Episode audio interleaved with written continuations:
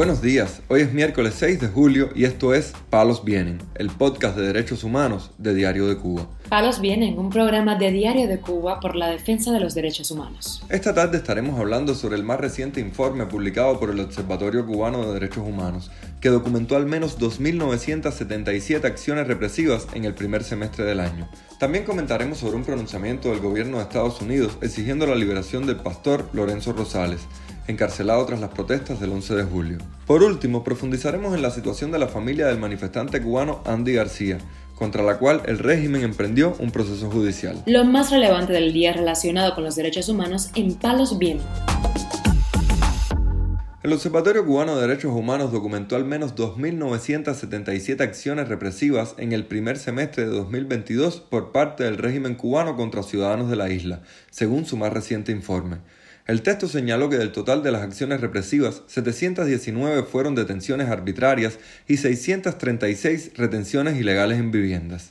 Además, alertó que en la medida en que se acerca el primer aniversario de las protestas masivas del 11 y 12 de julio de 2021, el régimen cubano aceleró la represión contra la población para evitar que las víctimas de la grave situación política, económica y social vuelvan a tomar las calles del país. Solo en el mes de junio, el Observatorio Cubano de Derechos Humanos registró al menos 336 acciones represivas contra la sociedad civil, de las cuales 79 fueron detenciones y 257 abusos contra los derechos fundamentales, entre ellos hostigamientos, sitios de caza, citaciones policiales, multas, amenazas, juicios e impedimentos de viaje al extranjero.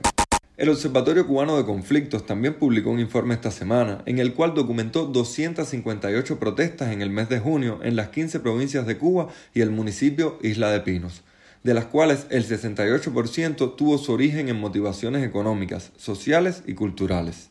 En el mes de junio hubo de nuevo un repunte de las protestas en Cuba que llegaron a sobrepasar las que hubo en el mes de junio del año pasado, a pocos días del famoso 11 de julio. Se continúa viendo un crecimiento rápido de las que están estrictamente motivadas por razones de derechos económicos, sociales y culturales, dijo Juan Antonio Blanco, director ejecutivo de la organización. La Habana fue la provincia con mayor cantidad de protestas, con 81, seguidas por Camagüey con 19, así como Holguín y Villa Clara con 18 en cada una pero en general en todas las provincias se incrementaron las manifestaciones públicas de descontento. Lisette Fonseca, la madre del preso político cubano Roberto Pérez Fonseca, quien fue impedida de viajar a Europa a mediados del mes de junio, a donde había sido invitada por el Observatorio Cubano de Derechos Humanos para denunciar la situación de su hijo, dijo que esta semana fue que las autoridades de la isla le dieron respuesta sobre su regulación. Ahora me llamaron para darme la respuesta de atención a la ciudadanía. Me dijeron que que no, que estoy, no puedo salir del país, que estoy restringida, que no puedo salir y que yo, yo le pregunté que por qué y me dice que no, que eso yo no lo dice. Simplemente que el día que no, no lo esté, me lo dirán. Este martes también se supo que la dama de blanco y prisionera política cubana Aymara Nieto Muñoz fue trasladada a la enfermería de la prisión de mujeres a causa del dengue contraído en el penal. Su esposo, el opositor cubano Ismael Boris Reñí, dijo a Radio Televisión Martí que Nieto Muñoz tenía fiebre producto del dengue, por lo que la metieron en un cubículo en observación dentro de la enfermería. Mientras tanto, el portal independiente Cubanet denunció que un grupo de manifestantes del 11 de julio en la provincia de Artemisa fueron trasladados sin previo aviso al penal de Kilo 5, en Pinar del Río, lo que provocó la molestia de sus familiares, que ahora deberán viajar a dicha provincia para visitarlos. De acuerdo con la información divulgada por el medio de prensa, los manifestantes trasladados fueron Harry Antonio Dalmau Aguilar, Alexander Díaz Rodríguez, William González Soriano y Jeremy Salcine.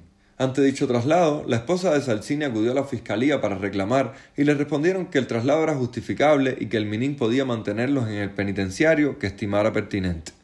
Este martes el gobierno de Estados Unidos exigió nuevamente la libertad del pastor y prisionero de conciencia cubano Lorenzo Rosales Fajardo. La Embajada de Estados Unidos en La Habana informó en un mensaje publicado en sus redes sociales que el juzgado municipal de Palma Soriano en Santiago de Cuba ratificó la condena de siete años de prisión al pastor, quien fue arrestado porque protestó pacíficamente el 11 de julio. Ante dicha situación, el gobierno de Estados Unidos dijo que se une al Parlamento Europeo en España para pedir la liberación del pastor Rosales y los otros presos políticos. También el nuevo informe de la Comisión de Estados Unidos para la Libertad Religiosa Internacional, publicado esta semana, señaló que la Constitución de Cuba, aprobada en abril de 2019, no logra cumplir con los estándares de libertad de religión basados en el derecho internacional y que, en contraposición a la Constitución de 1976, diluye las garantías de libertad religiosa que existían en el antiguo documento. El informe examinó 2.483 leyes, decretos y demás normas jurídicas adoptadas por el régimen cubano a partir de abril de 2019, cuando se aprobó la nueva constitución. Además, el documento evaluó el desempeño de Cuba bajo 36 indicadores de derechos humanos para determinar el cumplimiento constitucional y legal con los estándares internacionales. Palos viene. El activista cubano Jonathan López, cuñado del manifestante del 11 de julio Andy García, denunció la utilización del sistema judicial cubano por parte del régimen para amenazarlo a él y a su familia. Cuando nos citan, entramos para allí para la, para la tercera unidad. La abogada nos llama la atención que es la primera que entra. Eh, se mete adentro cerca de media hora, media hora que no entiendo qué, hace, una, qué hace la abogada allí, ¿no? Eh, discutiendo media hora con una parte y con la parte acusadora en, este, en, en ese caso. Y además cuando sale no nos dice absolutamente de nada de qué estaba hablando. Entramos para allá adentro. Eh, yo declaré. También mi papá declaró. Cuando salimos le pedimos las fotos de, de las declaraciones tan siquiera. Unas declaraciones que son nuestras. Nos dice que no, que, que, ella no puede, no está autorizada a dar pruebas documentales de esto. Eh, mi papá al, oír esto también va al bufete, vamos al bufete del abogado y hablamos con su, con su jefa, ¿no? Su jefa nos dice lo mismo, que por una resolución, que no sabemos cuál es, ellos no están autorizados a dar la documentación, de, a dar ninguna documentación básicamente de los casos. Así estamos nosotros, es decir, es mi caso. Ver, que lo podemos ver, pero no podemos tener prueba de eso, o sea, no podemos tener ni fotos ni videos de nada del expediente que en este caso viene siendo el de Pedro y el de Jonathan. La pasada semana, el régimen cubano abrió cargos contra Pedro López, el padre de Jonathan, por el presunto delito de instigación a delinquir, mientras a su hijo le imputaron el cargo de desobediencia. Eh, con esto no estamos queriendo decir que, la abogada, no o no lo sabemos, que la abogada esté trabajando para ello, pero sí estamos bastante, prácticamente seguros que la están presionando muchísimo muchísimo. La abogada incluso está hasta, hasta nerviosa cuando la hemos notado en, la, en las conversaciones con nosotros, nerviosa totalmente. Unos supuestos delitos que son fabricados, pero bueno, delitos que, como ella misma dijo, que son delitos, en, mi caso, son delitos menores. Y, y queremos denunciar eh, este circo, ¿no? Este circo que nos, que nos han armado a nosotros decirles que nosotros no nos vamos a callar. Si ustedes piensan que es por aquí, por, por donde ustedes van, por la parte legal, no nos vamos a callar. Como como mi papá mil veces ha dicho y como yo he dicho, ustedes no nos van a callar. Nos van a tener que meter para adentro a todo el mundo. Y no es uno, a mi papá lo cogen y a mí hay que matarme. A mí hay que matarme. También el periodista de Diario de Cuba, Jorge Enrique Rodríguez, ofreció detalles sobre el interrogatorio policial al que fue sometido en el día de ayer, donde le advirtieron que no podía cubrir nada relacionado con el primer aniversario de las protestas del 11 de julio. El interrogatorio, por supuesto, giró todo el tiempo sobre eh, la salida a las calles para hacer el trabajo periodístico el lunes 11 de julio, ¿no? Eh, me dicen que, no me moviera y yo al decirle que no me pueden pedir eso, en tanto yo simplemente eh, yo salgo a las calles no solo a hacer mi vida cotidiana social, sino también a hacer mi trabajo periodístico, ¿no?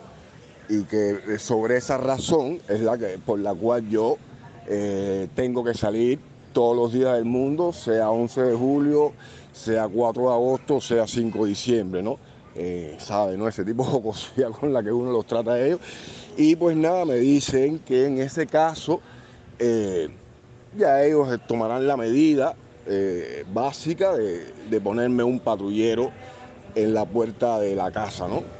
Y yo le dije, bueno, pues van a poner como para que yo le tire fotos y esté justificado, ¿no? Eh, Tras las protestas antigubernamentales de julio, las artes visuales cubanas han ocupado un importante lugar como parte de las denuncias contra la represión en la isla, pues exposiciones de arte político cubano han llegado a espacios de prestigio internacional como es el Museo Nacional Reina Sofía de Madrid y la prestigiosa exposición de arte contemporáneo Documenta 15.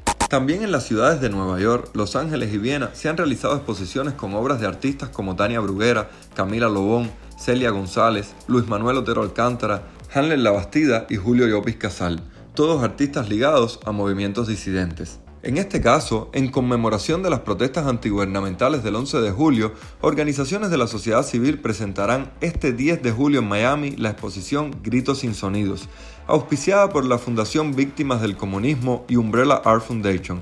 La muestra reunirá carteles que rinden tributo a este acontecimiento.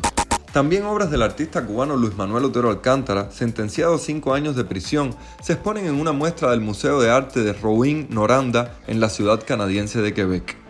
La exposición se puede visitar desde el pasado 23 de junio y hasta el 2 de octubre próximo, según informó el sitio web de la institución. Palos Vienen, un podcast de derechos humanos de Diario de Cuba con la producción y conducción de Mario Luis Reyes. Muchas gracias por acompañarnos este miércoles en Palos Vienen, el podcast de derechos humanos de Diario de Cuba. Pueden escucharnos en DDC Radio y SoundCloud. Yo soy Mario Luis Reyes, mañana regresamos con más información.